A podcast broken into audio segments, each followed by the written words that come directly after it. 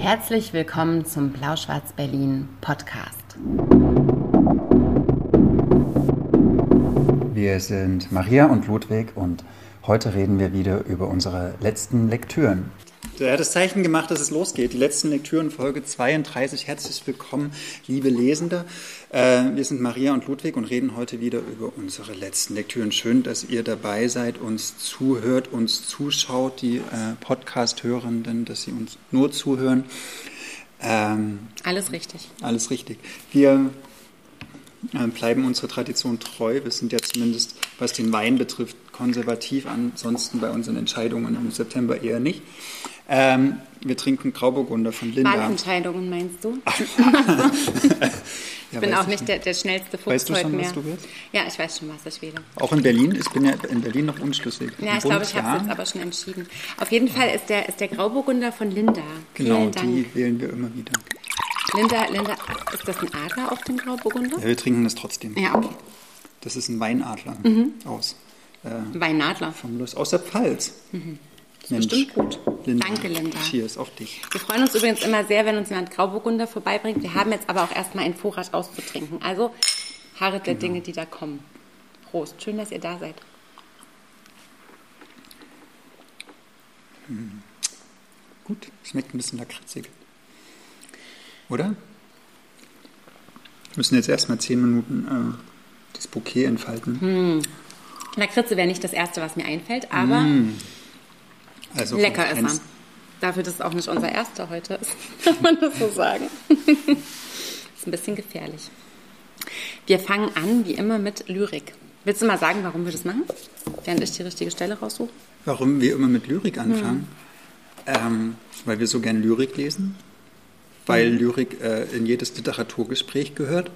schön gesagt. Weil äh, Lyrik Universen auf kleinstem Raum entfaltet und weil Laut wir wahnsinnig poetisiert sind. Ja, das sind wir sowieso. so krass poetisiert. Wir sind ja ansonsten in diesem Jahr sehr damit beschäftigt, dass wir euch Debütautorinnen und Autoren vorstellen. Bei der Lyrik sind wir da aber nicht ganz so festgelegt. Ich habe heute ein Gedichtband mitgebracht von Martina Hefter. Ähm, die hat schon mehreres geschrieben, auch schon mehrere Gedichtbände. Jetzt ist gerade bei Cookbooks erschienen, In die Wälder gehen, Holz für ein Bett klauen. Ähm, gestaltet hat es Andreas Töpfer und ich lese aus dem titelgebenden Gedicht, das den Untertitel Essay trägt. Der Titel ist immer ziemlich geil, finde ich. In die Wälder gehen Holz für ein Bett klauen. Äh, ein bisschen was vor. Es geht viel um Natur und tatsächlich auch viel um Blumen und Pflanzen. Es geht aber auch um die Antike. Es geht auch um Magersucht und es geht um Geister, die es wirklich gibt. Das ist ein ziemlich langes Gedicht. Ich lese jetzt wirklich nur einen ganz kleinen Teil, so anderthalb äh, lose gesetzte große Seiten aus. In die Wälder gehen, Holz für ein Bett klauen von Martina Hefter. Das gute Bett. Wofür im Amazonasgebiet eine Mücke um ihr Leben aus einer Holzarbeiterin Blut saugt. Wofür in einem Hobbykeller in Deutschland eine Stichsäge Kanthölzer in gleich lange Stücke zu je 10 Zentimeter schneidet.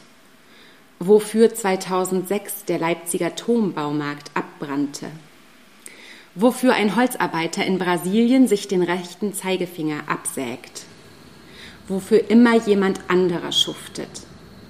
Alle Mücken werden mit einem Giftflugzeug getötet. Das letzte Tigerbaby der Erde wird geboren im Leipziger Zoo. Jemand trinkt eine Tasse Hopfentee. Ein Bett darauf schlafen, die Sekunde, die das dauert. Früh am Morgen Geister steigen runter, man sieht ihre Augen. Wirklichkeit ist eine Mischung aus dem, was ich beschreiben kann und dem, was ich für sichtbar halte. Das Bett, in dem ich schlaf, 2002 gekauft, damals für eins meiner Kinder. Es bleibt irgendwie übrig. 200 mal 90 Zentimeter aus Fichte. Eh machten die Bretter, wenn ich mich aufsetz oder mich dreh. Das Bett kracht dauernd zusammen, Gewissheiten über Unsterblichkeit schrumpfen oder verpuffen, mein zerbrechlicher Schlaf den chinesischen Frachter begleiten. Sie tragen bedampfte Bretter, illegal aus der Taiga geschlagen, übern Seeweg nach Deutschland. Deutschland ist gleich Felder, drauf Möbelhäuser, die in Kriegszeiten als Bunker genutzt ihren Zweck mehr als erfüllen.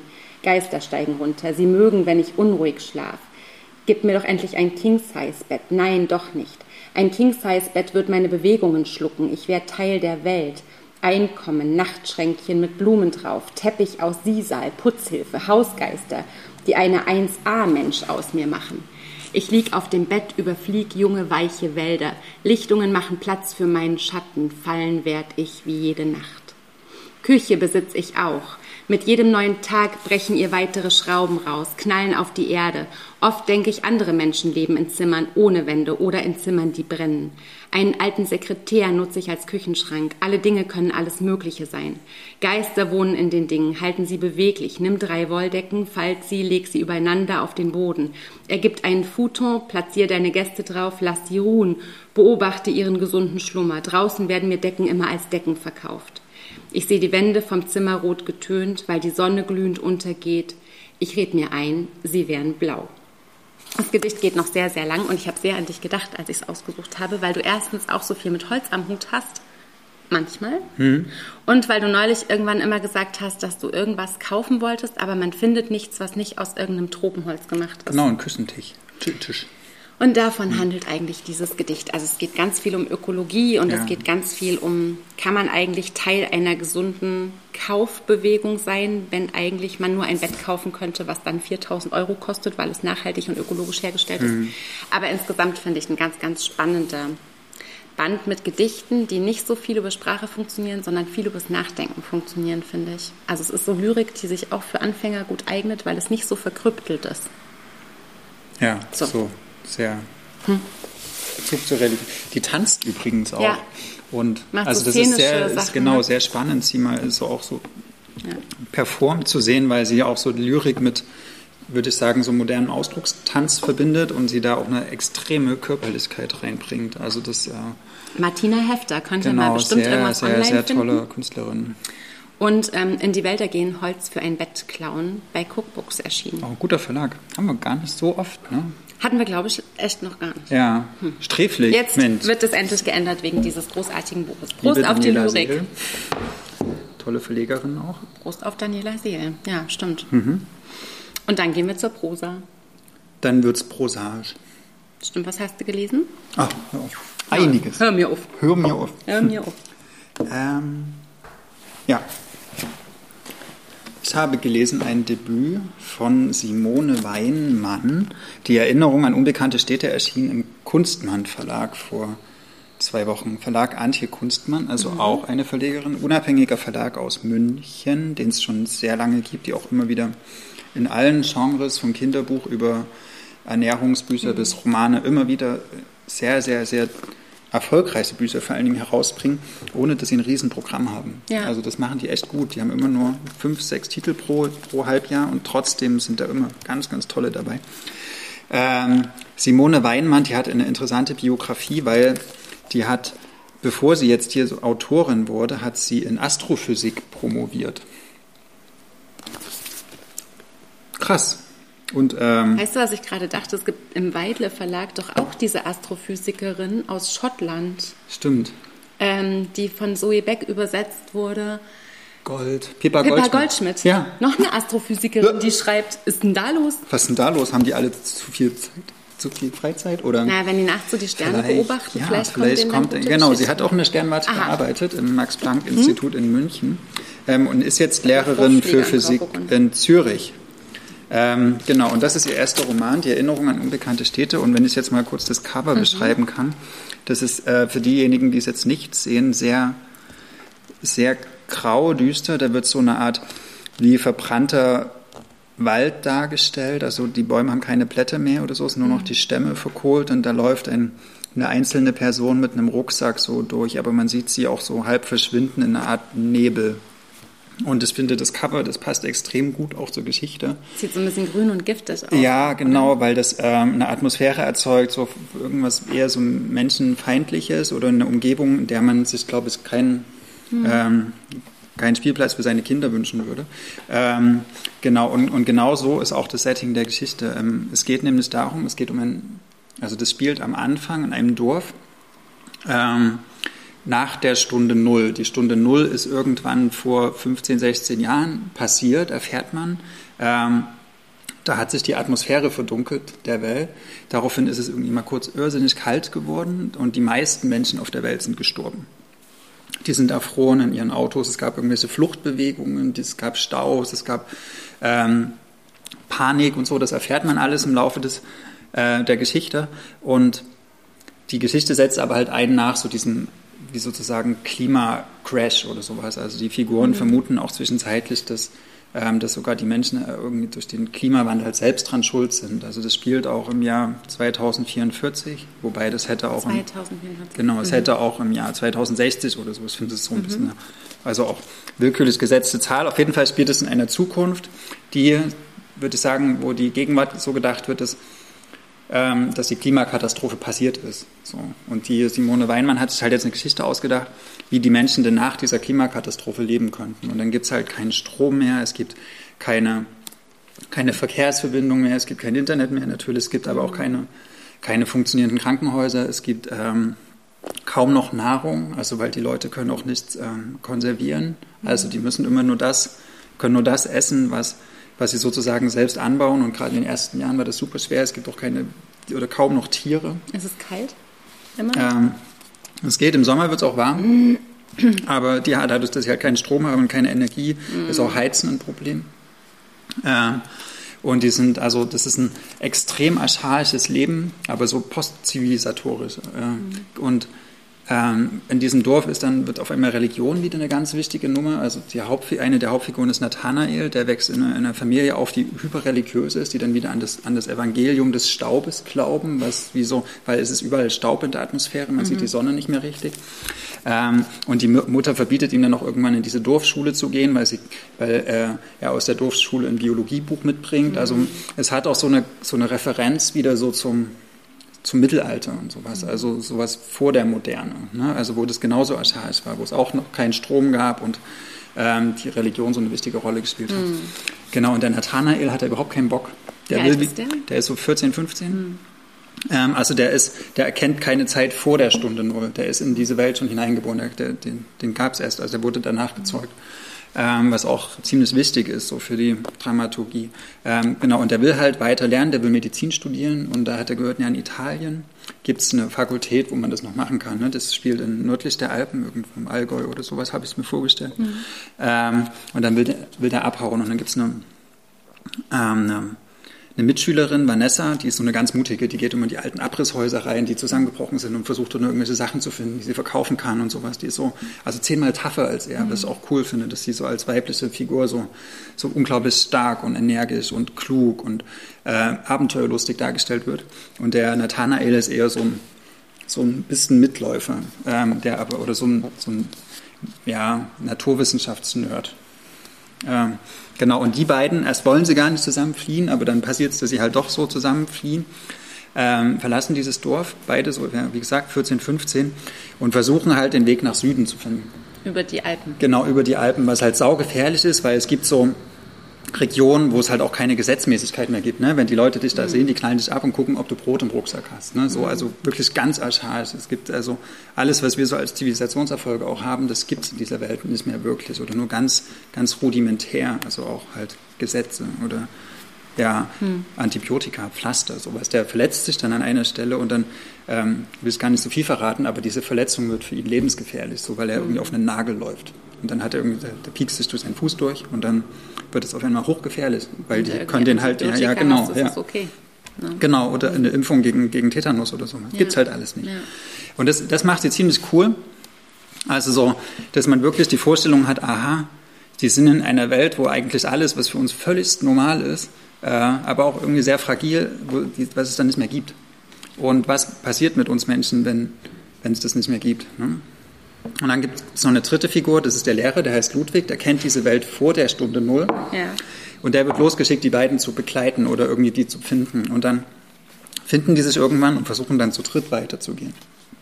Ähm, und erleben, genau, und erleben da so einiges und ähm, philosophieren auch so zum Teil sehr interessant, zum Beispiel äh, sagt er so, naja, wir Alten, wir kennen uns ja noch mit Computern aus und sowas. Mhm. Und ihr, ihr, Jungen halt nicht, ihr kennt halt nur mhm. Kühe melken und Holz holen. So, ne? Mhm. Also es ist auch so eine Umkehrung von, von Generationenwissen, was, wo wir jetzt nur sagen, okay, wir, immer die jüngere Generation ist immer technikaffiner als die ältere. Und da ist es halt genau umgedreht. So. Also das ist so ein, so ein Rollback in, der, in allen möglichen technischen Wissen und auch ein Weltwissen irgendwie. Die, äh, die Jungen haben halt einfach nichts mehr so an Weltwissen mhm. und wollen aber. Und ähm, genau, und dann versuchen die halt da nach Italien zu kommen. Und das ist dann sehr es ist sehr Abenteuerroman dann auch, finde ich, weil natürlich müssen die ganz vielen Gefahren ausweichen, dann streiten die sich auch äh, und wollen mal alleine gehen und so. Und ähm, das ja, liest sich dann auch ganz spannend. Also ich habe mich dann auch gefragt, ja, schaffen sie das jetzt eigentlich so? Und dann gibt es halt so einen Tunnel, durch den sie durch müssen und was super schwer ist, durch diesen Tunnel zu kommen, weil es da ganz viele Hindernisse gibt. Mhm. Ähm, also wo sie dann auch also was, wo man zwischenzeitlich denkt, das können die gar nicht schaffen. So, ne? Und dann hat auch dieser Lehrer den Konflikt, schickt er sie zurück in das Dorf oder also, lässt, also mhm. nimmt er sie wieder zurück, versucht er sie zu überreden, dass sie wieder in diese familiäre Struktur zurückkommen, wo sie genau wissen, okay, sie bleiben halt in, in so einer Art Stillstand, weil da gibt es nur die Religion. Mhm. Oder sind sie mutig, riskieren ihr Leben und kommen vielleicht an diese Uni, die es vielleicht aber auch gar nicht gibt. Weiß man ja nicht. Ne? Ja, so das ist so das die Geschichte grob. Ja. Das will so nicht alles verraten, weil es auch wirklich, es lebt auch, also die Lektüre lebt auch von der, ähm, von der Spannung, die sie aufbaut und auch von der Atmosphäre. So dieses, naja, die Welt ist halt sehr grau und man muss halt immer gucken, wo es Essen gibt und kann man dem da drüben jetzt vertrauen und sowas. Also da gibt es ganz viel so, so Psychologie auch, ähm, die, sie, die sie es schafft, in ihre Figuren so reinzulegen, ne? dass man wirklich mitfiebert und fragt sich, äh, ja, zerstört die Figur bis jetzt die andere, die da kommt oder nicht, äh, und würde es riskieren. So. Ähm, das ist, eine, finde ich, wie so eine ja, so ein, so ein Spielaufbau schon fast. Ne? Du hast so einen Zustand, du musst halt versuchen, da durchzukommen. Genau. Ähm, das ist schon ganz gut. Da gehst du quasi als Leser dann so mit und bist froh, dass kein Zombie um die Ecke kommt. Ja. Ja, es liegen ein Haufen Tote rum, so, aber das beschreibt sie mhm. eigentlich gar nicht so, es ist blättermäßig, sondern eher, ja, die erfrorenen Kinder auf der Rückbank oder sowas. Mhm. Aber das geht, also sie ist kein Gewaltporno mhm. oder so. Ähm, aber, äh, also der Teil, was bis jetzt, was du bis jetzt gesagt hast, war eigentlich alles sehr, fand ich sehr positiv mhm. so oder würde ich auch bis dahin auch zur Lektüre empfehlen. Ähm, aber es, ist, gibt ein was, das ich eigentlich nicht diesem Buch vorwerfen kann, sondern was eher so mein persönliches Leseproblem ist.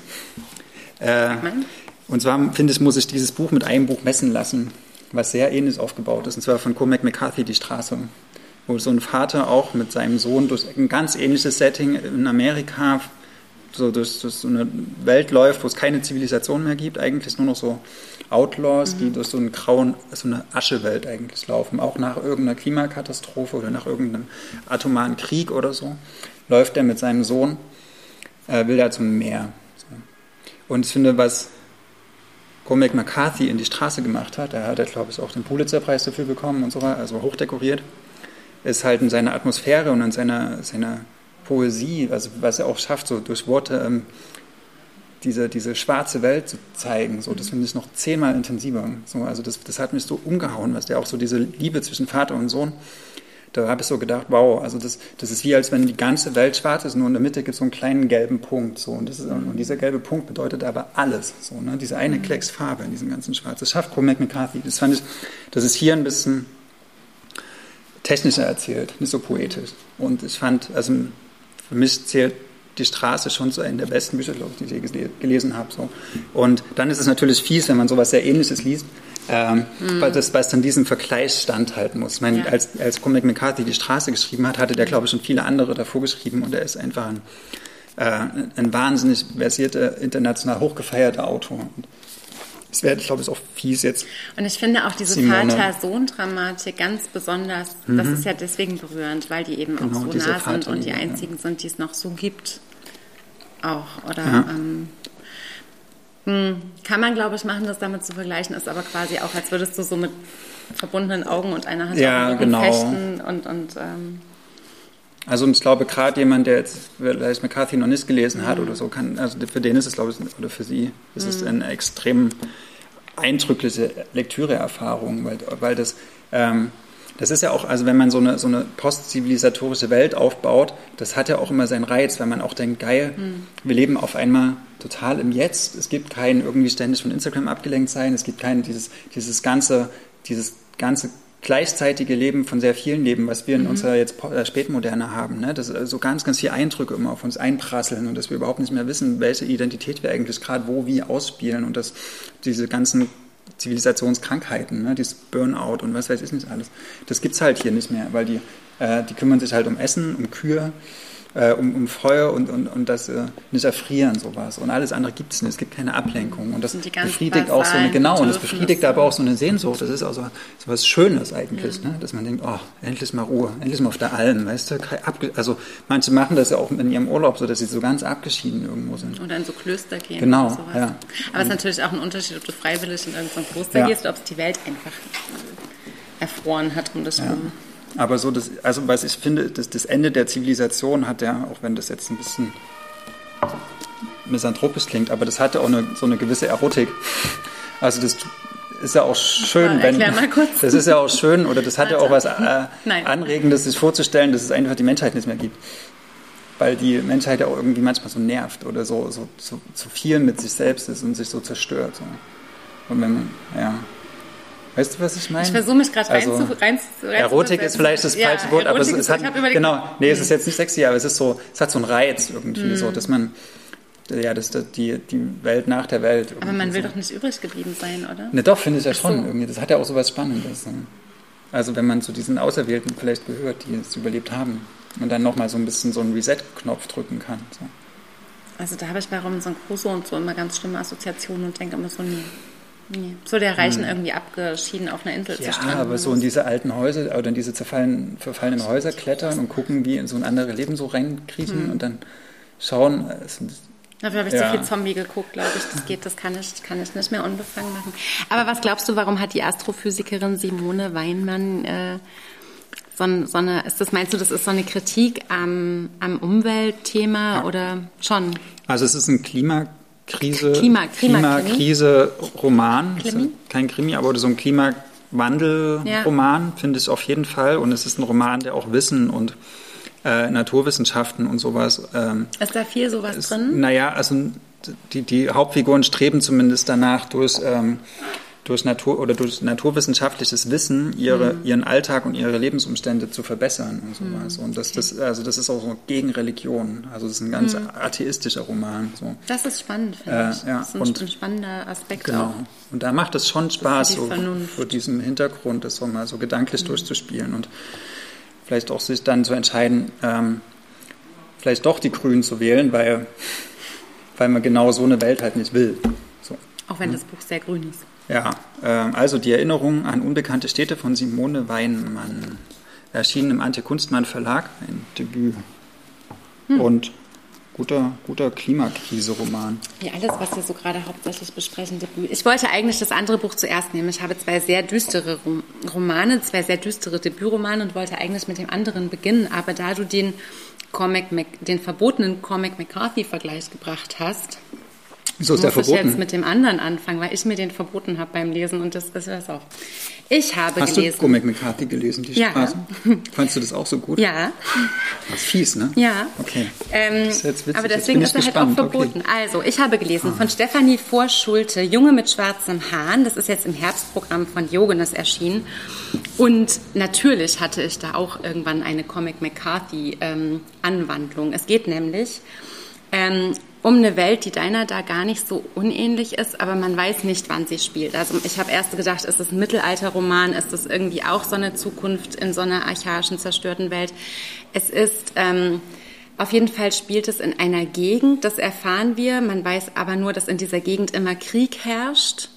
Und alles andere bleibt wahnsinnig vage. Und der Protagonist, bei dem man ist, ist Martin. Und Martin ist elf. Und das sind schon zwei Sachen, die mich nerven. Erstens der Name Martin und zweitens, dass der Protagonist eigentlich ein elfjähriger Junge ist, sind eigentlich beides Dinge, wo ich nicht gleich unbedingt Juhu schreie.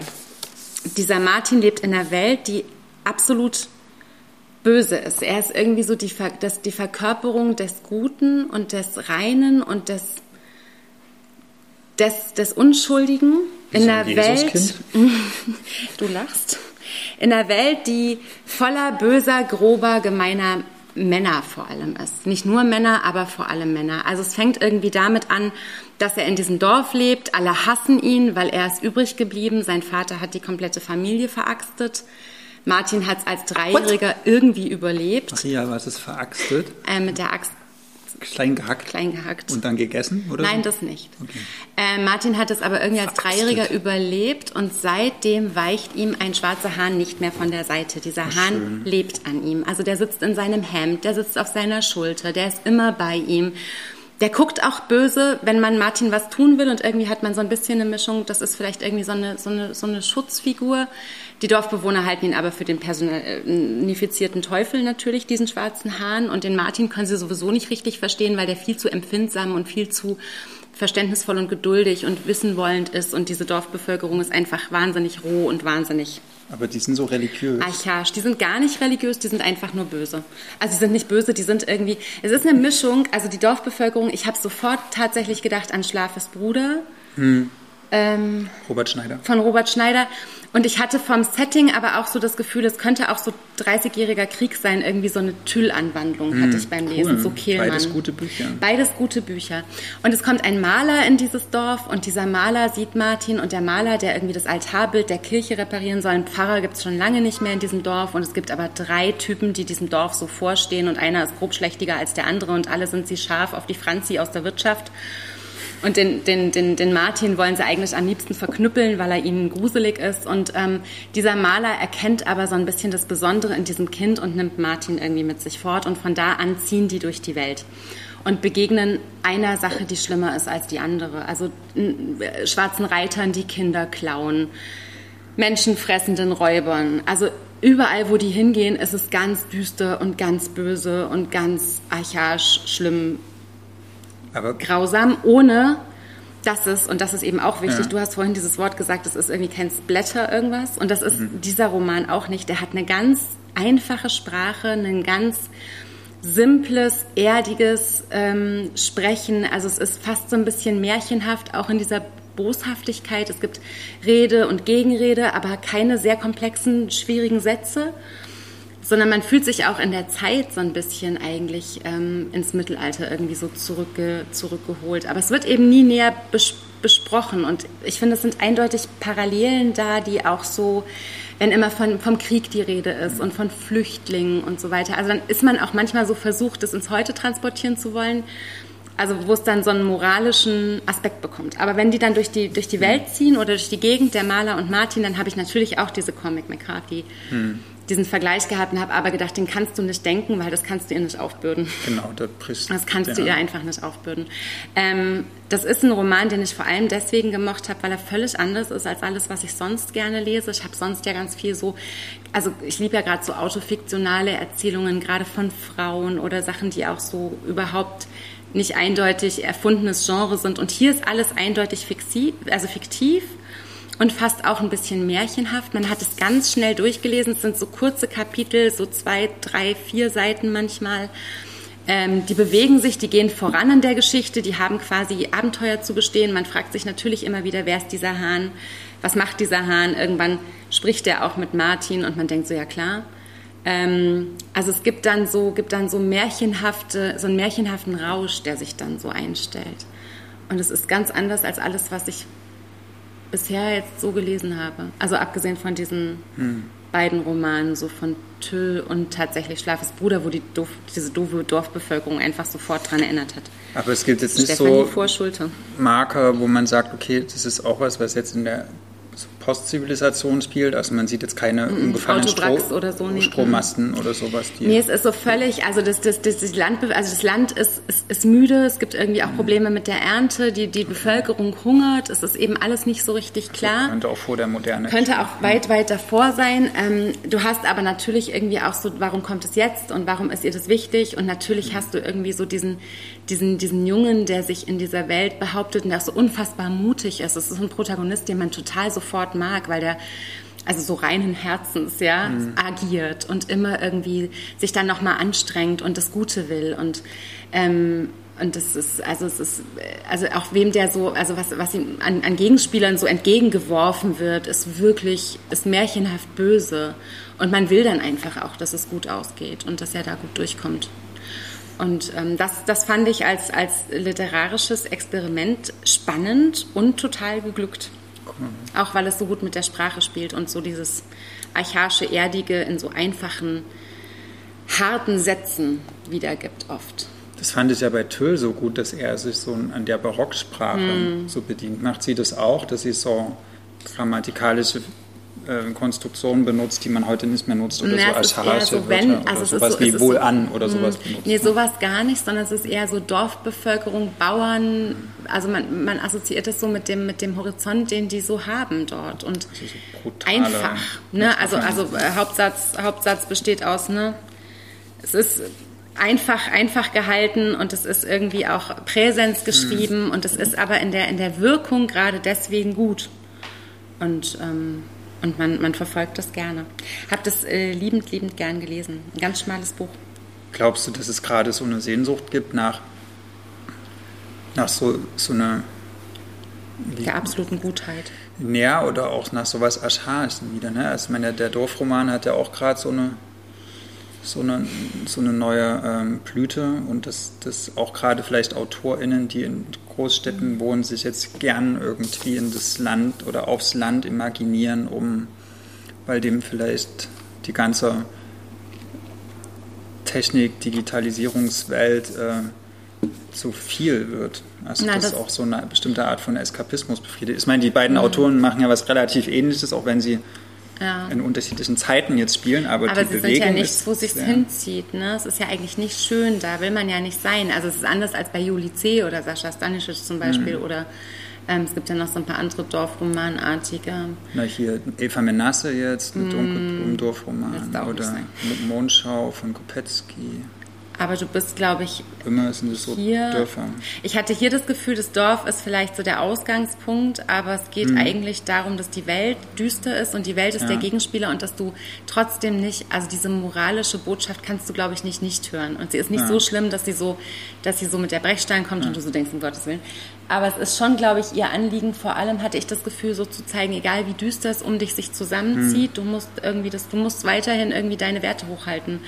Und, und, ähm, ja, stimmt, das macht sie auch. Also man, ja. man, merkt da relativ klar, dass man nicht weiterkommt, wenn man sich mhm. jetzt irgendwie streitet oder so. Ja. Und das ist vielleicht, ja, und das ist mhm. aber vielleicht das, worum es denen geht und gar nicht so eine dörfliche Idylle, zumal mhm. das ja alles, also wenig, wenig idyllisch ist, worin die uns da quasi lesend schicken. Und ähm, hat sich, es hat sich toll gelesen. Auch so ein Buch, was so ziemlich genre, also nee, generationenunabhängig ist. Mhm. Also es, es könnte, könnte irgendwie so ein Jugendlicher genauso gut lesen, wie man es einem Opa schenken kann. Ist also wirklich so eine, es ist so ein, wer Märchenhaftes mag und, und manchmal auch so vielleicht so ein bisschen was so ähm, metaphorisch muss man mögen, dann ist gut. Stefanie Vorschulte, Junge mit schwarzem Haaren. Mit schwarzen Haaren? Ja, da muss man sehr genau, ähm, sehr genau Witzig, sagen. dass das jetzt gerade so zusammenpasst. Ja, also ich hätte auch das andere Düstere, was ich habe genommen, aber gerade hier dieses durch die Welt ziehen und das Licht sein, wenn um dich rum alles. Es war ein schönes Bild mit diesem Gelb. Was hast du noch? Ich habe auch noch ein Debüt gelesen von Caroline Rosales oder Caroline Rosales. Das, ähm, das Leben keiner Frau, das ist bei Ulstein jetzt erschienen, äh, auch vor ein, zwei Wochen. Caroline Rosales kennen vielleicht einige von euch, die hat nämlich zum Beispiel mal das Buch Sexuell verfügbar geschrieben. Ähm, und sie ist auch als, würde ich sagen, also sie ist als Journalistin schon eine ganze Weile unterwegs. Sie mhm. war auch mal kurzzeitig Chefredakteurin der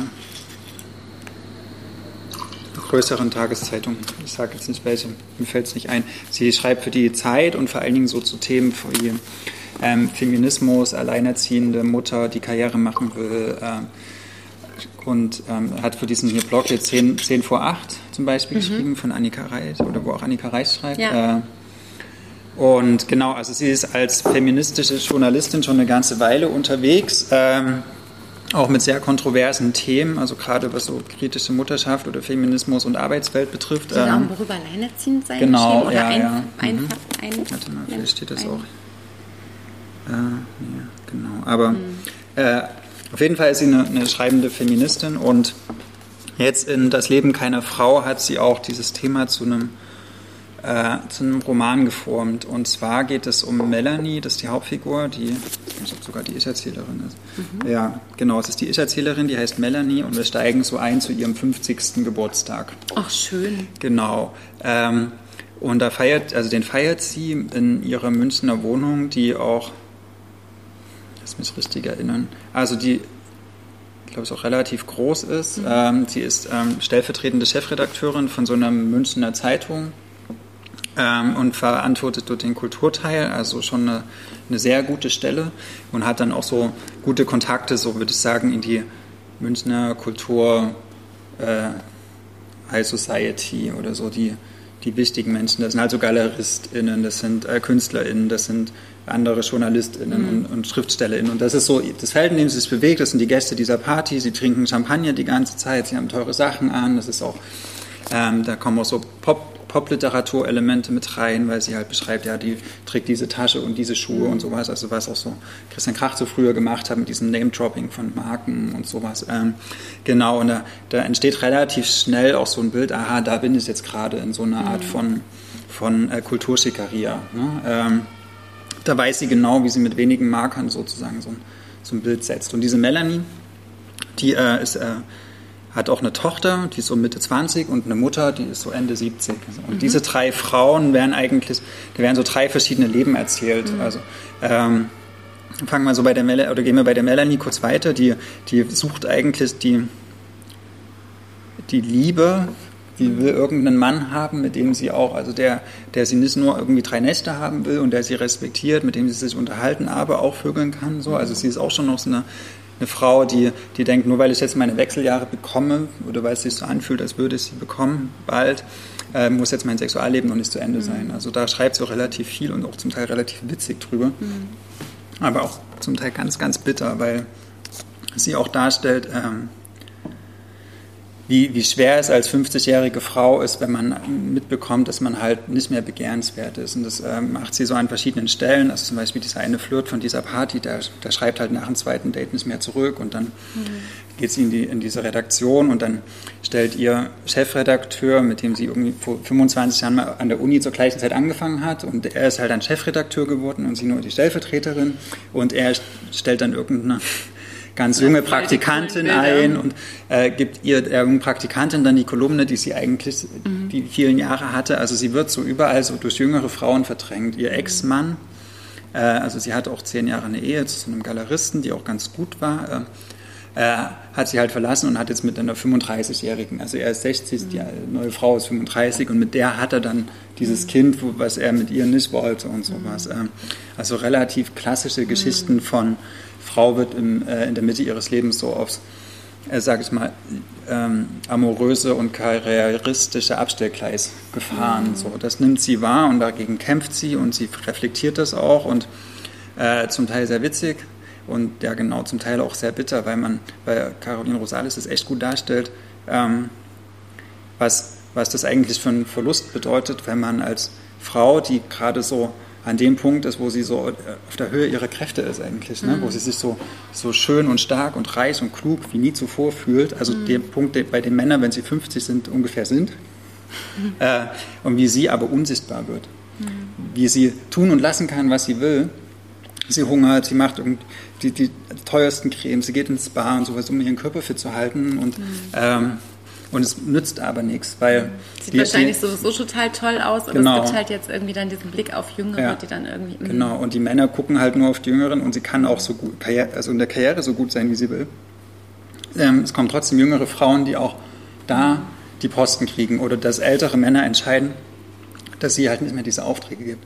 Und dann gibt es so, die zeichnet da ist auch so ein witziges Gegenspiel. Ihre Tochter, die ist die hat zwar studiert, aber hat sich dann nach ihrem Studium entschieden, äh, Hausfrau zu sein. Und das, das macht sie auch total witzig, weil das so ein, äh, die, die, die erlebt so ein neokonservatives Leben. Mhm. Also das heißt, Die hat den Feminismus genau. nicht mehr nötig. genau, nee, die lehnt es sogar ab. Die sagt, die, die findet es total toll, eine traditionelle Frauenrolle einzunehmen. Also zu Hause zu sein, mhm. um die Kinder zu kümmern. Sie will auch gar nicht arbeiten, die will backen.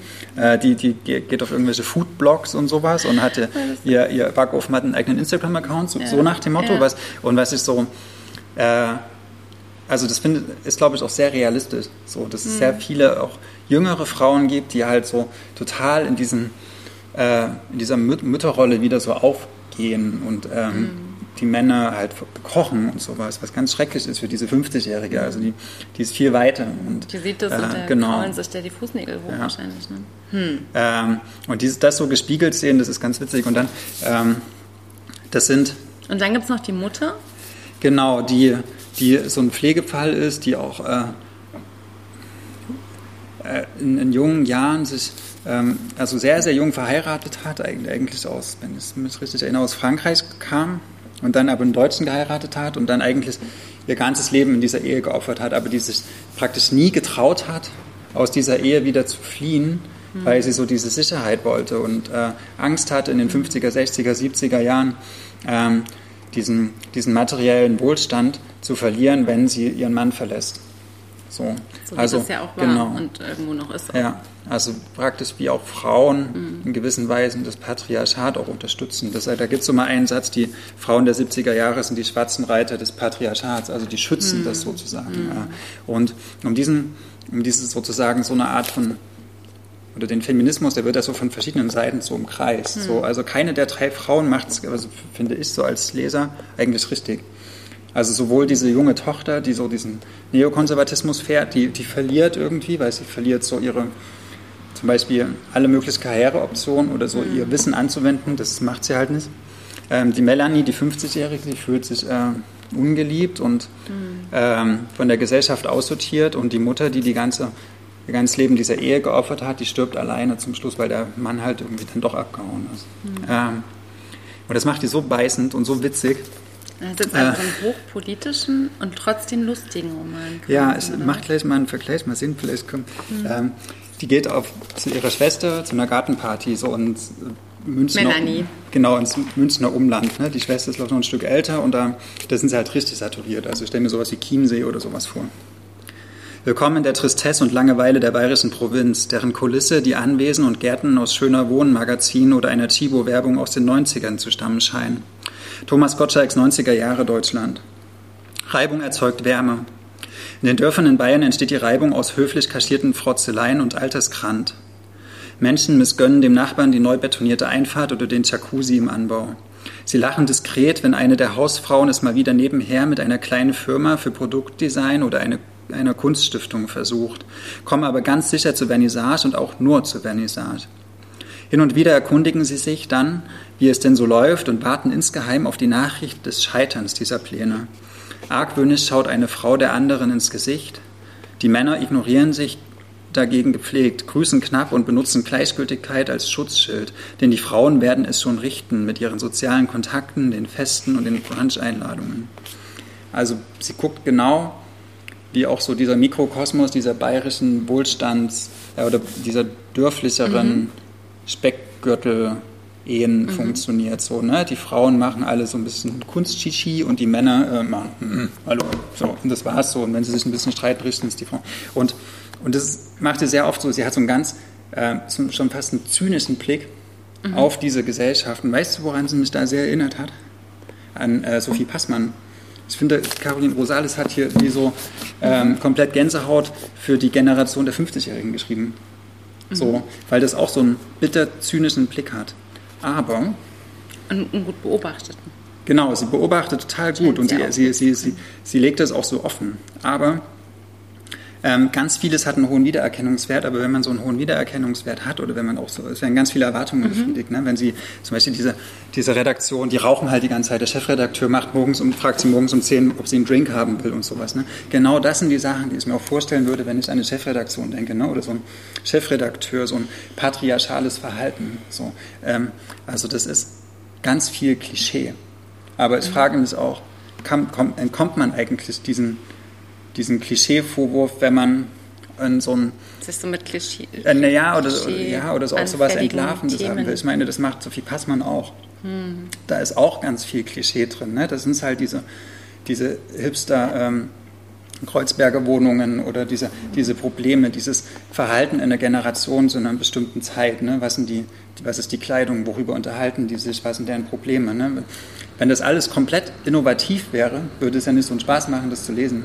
Weißt du, was du würdest es nicht wiedererkennen, genau. weil du es nicht verstehen ja, würdest, genau. worüber sie spricht. Also du musst sozusagen ja. irgendwie auch mit Klischees arbeiten. Ich finde ja Klischees in dem Zusammenhang auch total sinnvoll. Also wenn ich eine Werbeagentur beschrieben kriegen will, dann will ich eine Werbeagentur beschrieben kriegen. Genau, du musst mit den Sachen auch genau. irgendwie, also als Autorin musst du mit den Sachen arbeiten, mhm. die die Menschen auch kennen. Aber hat dich da was gestört beim Lesen, hast du jetzt gedacht? Ja, auch da war auch vieles platt, so mhm. muss man ehrlich sagen. Oder dass sie da sagt, sie sucht jetzt die Liebe ihres Lebens und das muss jetzt irgendwie, da denke ich mir so, nee, du bist doch viel taffer als das. Na, so, das sieht man von genau. außen, aber ich kann, also ich finde das Drama schon zum Teil also auch so super, super nachvollziehbar, dass man einfach gerade, mhm. wenn man mit 50 irgendwie ja gar nicht im Kopf so viel älter ist als mit 30 mhm. oder so, dass man aber trotzdem irgendwie auf so ein, sich auch so einer, so, einer, so einer Thematik irgendwie gegenübergestellt sieht, dass man sich halt fragt, klappt das nochmal? Also kriege ich nochmal irgendeine, hm. irgendeine Beziehung zustande, die irgendwie so eine Affäre überdauert überhaupt? Und ich hatte neulich, ich habe immer wieder Leute im Laden, also gerade Frauen, die verzweifelt irgendwie suchen nach Geschichten, die erzählen von Frauen jenseits von Mitte 50, ja. aber eben trotzdem nicht gleich 70, sondern irgendwie nee, die Jahre dazwischen. Dann fiel mir immer nur so Daniela Krien ein, aber das genau. kann es ja auch nicht bleiben. So, ja. ja. Das ist witzig, aber es ist. Ich, also wenn das jetzt nur so witzig im Klischee wäre, würde ich es auch nicht gut finden. Aber mhm. hier kommt was durch, hier, hier, scheint nämlich eine Angst durch. Melanie hat Angst davor, alt zu werden und unsichtbar zu sein. Und das mhm. wird total deutlich. Und die, die heißt, sie verliebt sich dann später in der Geschichte nochmal in jemand ja anders. Und das ist eine hoch, Angst, ne? Genau, und das ist eine hochtraurige mhm. Liebesgeschichte. Und seitdem ich dieses Buch gelesen habe, denke ich auch anders über. Also ich habe auch Menschen in meinem Freundes, also Freundinnen, die um die 50 sind. Äh, und ich denke jetzt anders über die, also mhm. weil es ich meine, für mich als Mann ist es irgendwie jetzt, was da jetzt noch als nächstes kommt, ist eigentlich noch sehr viel, sehr cool. Aber ich kann das total mhm. verstehen, auch durch diese Lektüre, dass man als Frau da ganz anders darauf pflegt, auf mhm. diese Jahre, meinetwegen ab 45. So. Mhm. Gerade wenn du das, das bedeutet auch für, für Frauen einfach genau. rein biologisch ist es einfach ganz andere, also es sind ja. ganz anderen Thematiken ausgesetzt und ganz, ganz anderen ganz anderem Druck von außen, weil wir eigentlich immer so ähm, Anfang 30 bleiben. Und gerade wenn du, gerade wenn du dich entscheidest, halt alleine, also oder äh, eine Singlefrau zu sein, weil du dich nicht irgendeinem hm. Unterordnen willst, hm. so, ne? dann, dann erst recht so. Wie hm. wäre das dann? Also in unserer Gesellschaft hätte da keinen Respekt oder keine Anerkennungsoption für so einen Lebensstil hm. und so. Das ist echt fatal. Wir müssen mal zum nächsten Buch Kerstin gehen, Kempel schreibt auch gerade, sie würde sich total freuen im Kommentar, wenn man mal so ein paar 50-jährige Frauenfiguren zeigen würde in Romanen, die so mitten im Leben stehend sind und total glücklich mit dem, wie sie sind. Und mhm. ich äh, stimme dem, glaube ich, auch zu. Ich glaube aber, dass es, also das Narrativ braucht es im kompletten. Genau, wir müssen weiter zum nächsten Buch gehen. Wir sind late to the party. Ich habe gelesen, noch was Düsteres. Ich weiß gar nicht, wie ich da jetzt anknüpfen kann, aber ich mache es ganz schnell. Silvia Waage, das Buch heißt Grund. Und es ist beim Eichborn Verlag erschienen, nachdem es im letzten Jahr den Blockbuster Literaturpreis gewonnen hat. Und es ist ja immer äh, so, dass man da unveröffentlichte Manuskripte einreichen muss, die dann von Literaturblogs, Tobias Nazemi, Buchrevier-Blog, hat ihn mal ins Leben gerufen, begutachtet werden. Dann gibt es am Ende eine Jury, da saß jetzt irgendwie auch Kerstin, Ru äh, Kerstin Ruge, Elisabeth Ruge drin. Kerstin nicht, Elisabeth Ruge. Und ähm, da war schon Kein und Aber Partnerverlag und ich glaube Tropen war schon Partnerverlag und in diesem Jahr war es Eichborn und der Gewinnertitel vom letzten Jahr ist quasi jetzt im Eichborn Verlag erschienen und Silvia Waage Grund. Schon wieder fängt es an, als das Kind elf Jahre alt ist. Und als das Kind elf Jahre alt ist, ähm, fängt es im, im Keller des Hauses an, ein Loch zu buddeln. Und das Loch wird immer größer und immer größer und immer größer. Und es packt immer so die Erde in die Taschen und verschüttet die Erde. Das Kind verschüttet die Erde dann so im Nachbargarten und irgendwie überall. Und irgendwann schmeißt es den Vater rein. Und jetzt sind wir aber 15 Jahre später. Das Kind ist Mitte 30 und der Vater ist jetzt gestorben. Der wurde da unten immer gefüttert und immer so ein bisschen am Leben gehalten, aber das konnte auch nicht mehr witzig. reden und nicht mehr schreien. Und jetzt ist er leider tot. Hm. Und Jetzt muss man den irgendwie da wegschaffen ja, aus diesem Brunnen. Kannst du doch einfach Erde drauf schütten und fertig.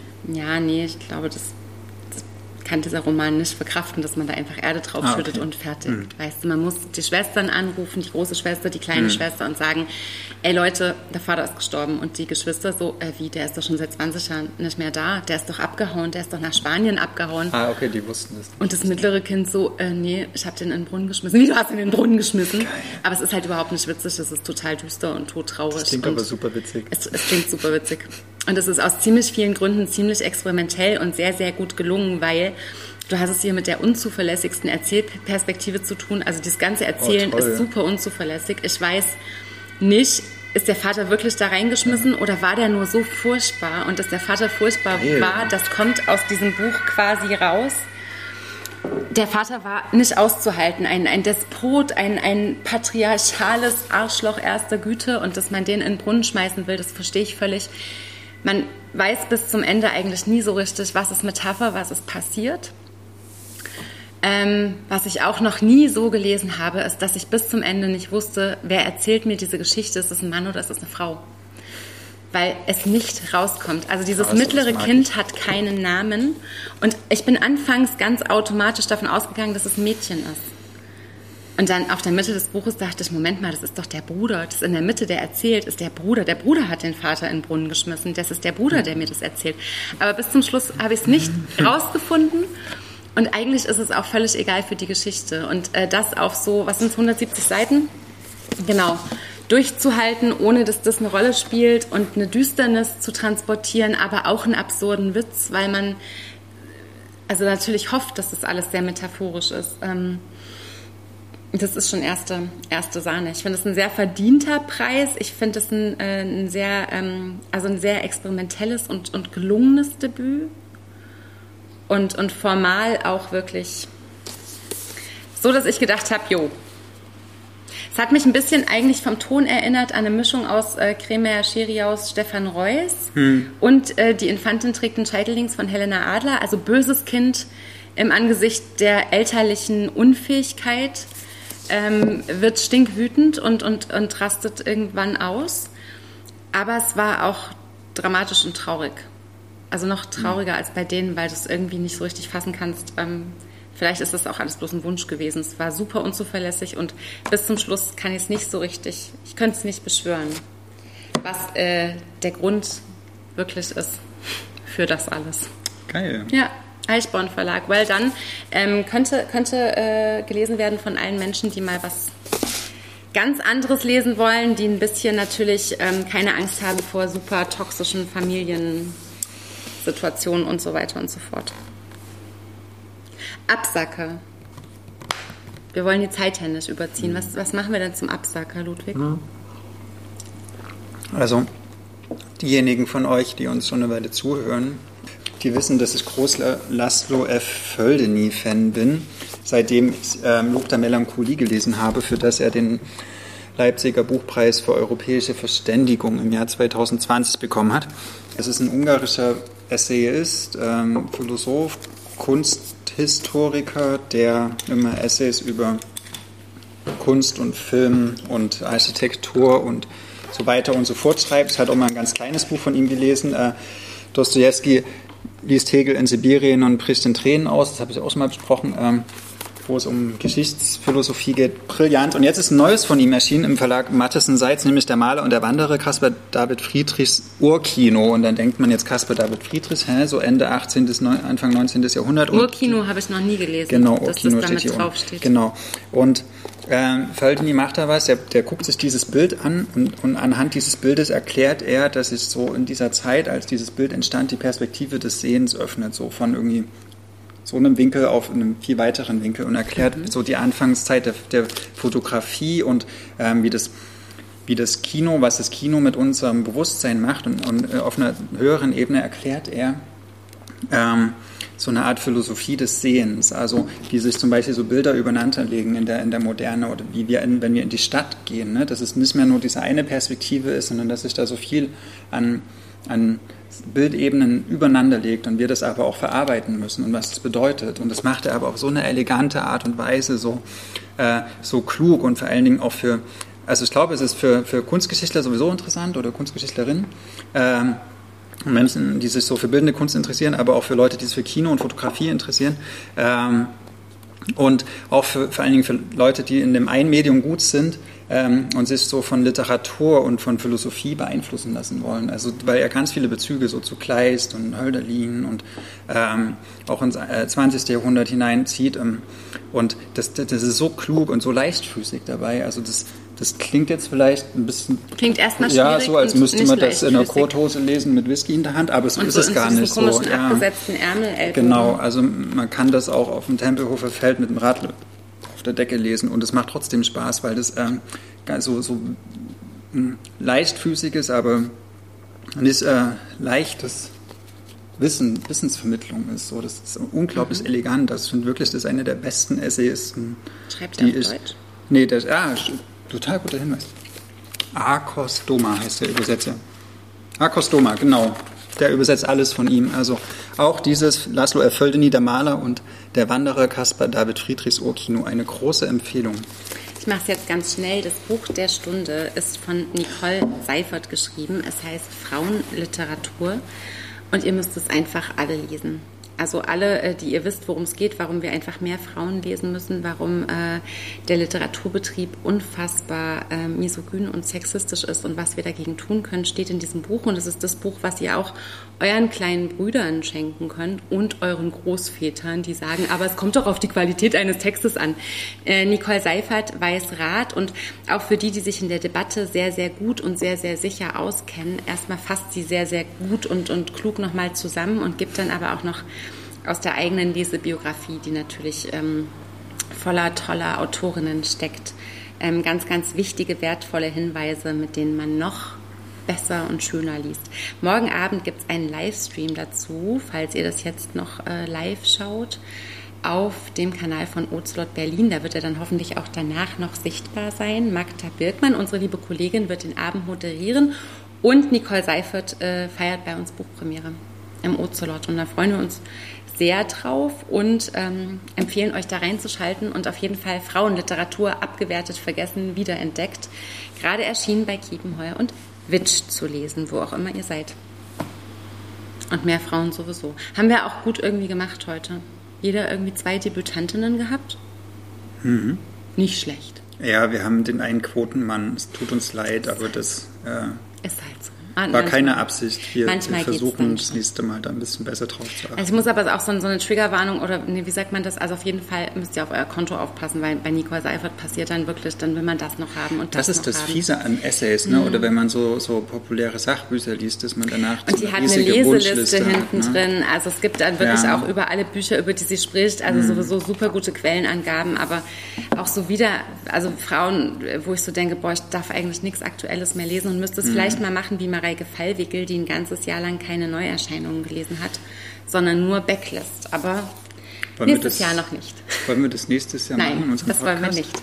Was Nein. haltet ihr davon, wenn wir in unserem Podcast mal ein Jahr nur Backlist besprechen? Nein, ich bin dagegen. Ja, das ist für dich als Buchhändlerin dann.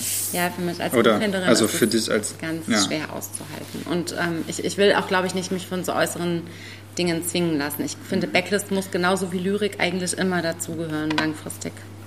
Vielleicht können wir das machen, immer so einen Backlist-Titel. Das wäre eine Idee. Aber nicht statt der Lyrik, sondern statt des Absackers zum Oder Beispiel. Oder sowas, genau. Hm. Können wir ja mal drüber nachdenken. Könnt ihr uns gerne schreiben, wie ihr das seht, äh, was ihr gerne hättet. Ähm wir danken euch fürs Zuhören und fürs Zuschauen. Hat Spaß gemacht. Prost, ihr Lieben. Auf Wiedersehen. Danke an dich. Tschüss. Ja. Das war der Podcast zu unseren letzten Lektüren. Ludwig und Maria von Blau-Schwarz Berlin.